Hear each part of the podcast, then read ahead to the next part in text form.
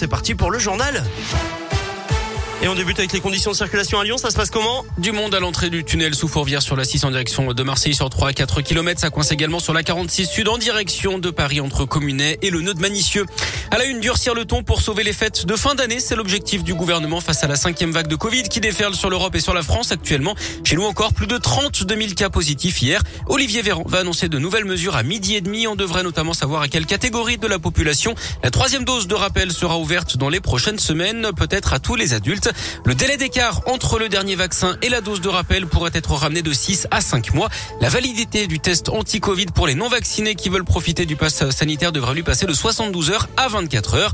Le gouvernement qui veut faire peser la contrainte sur les Français qui ont fait le choix de ne pas se faire vacciner. Le port du masque, lui, pourrait être rendu obligatoire à l'intérieur et à l'extérieur dans les lieux de rassemblement. Les contrôles seront également renforcés, mais aussi les tests de dépistage dans les écoles. Les Français qui semblent répondre à l'appel, un près de 360 000 rendez-vous pour la troisième dose ont été pris sur Doctolib pour la seule journée d'hier. 53% des Français se disent d'ailleurs prêts à faire leur rappel. Par ailleurs, près de 3 millions de tests anti-Covid ont été réalisés la semaine dernière. C'est une hausse de 815 000 par rapport à la semaine précédente. Un cinquième passeur interpellé cette nuit après le drame au large de Calais annonce ce matin du ministre de l'Intérieur Gérald Darmanin au lendemain de la mort d'au moins 27 migrants dans la Manche. Il tentait de rejoindre l'Angleterre à bord d'une embarcation de fortune. Une réunion de crise devait débuter ce matin à Matignon.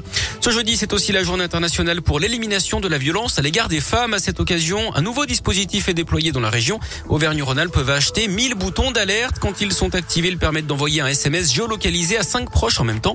Ils enregistrent également les bruits et détectent les chutes. Les boîtiers sont d'ailleurs produits dans le Rhône. Un rassemblement a lieu aujourd'hui devant euh, l'école normale supérieure de 17h à 19h. La direction de l'école euh, normale qui est soupçonnée de déni face à des faits de harcèlement et de violence sexuelle.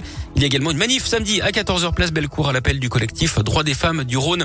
Les députés valident définitivement l'indemnité inflation, cette prime de 100 euros versée euh, fin décembre aux Français qui gagnent moins de 2000 euros net par mois. C'est pour faire face à la flambée des prix de l'énergie. Plus de 38 millions de Français sont concernés. Un nouveau président controversé pour Interpol, l'agence de coopération policière basée à Lyon vient d'élire le général émirati Ahmed Nasser Al-Raisi. L'inspecteur général du ministère de l'Intérieur des Émirats arabes unis est visé par plusieurs plaintes pour avoir couvert, voire orchestré des actes de torture en France et en Turquie. Du sport du foot, LOL joue en Ligue Europa à Brandby ce soir au Danemark à 21h. Match sans enjeu pour des Lyonnais déjà qualifiés. Qualification également du PSG hier soir en Ligue des Champions malgré euh, la défaite des Parisiens Manchester City de buts Et puis merci pour votre confiance. Selon un sondage publié aujourd'hui, 80% des personnes interrogées font confiance aux médias locaux comme Radio Scoop, mais aussi la presse régionale et les chaînes de télé locales devant les médias nationaux, les médias sur Internet et les réseaux sociaux.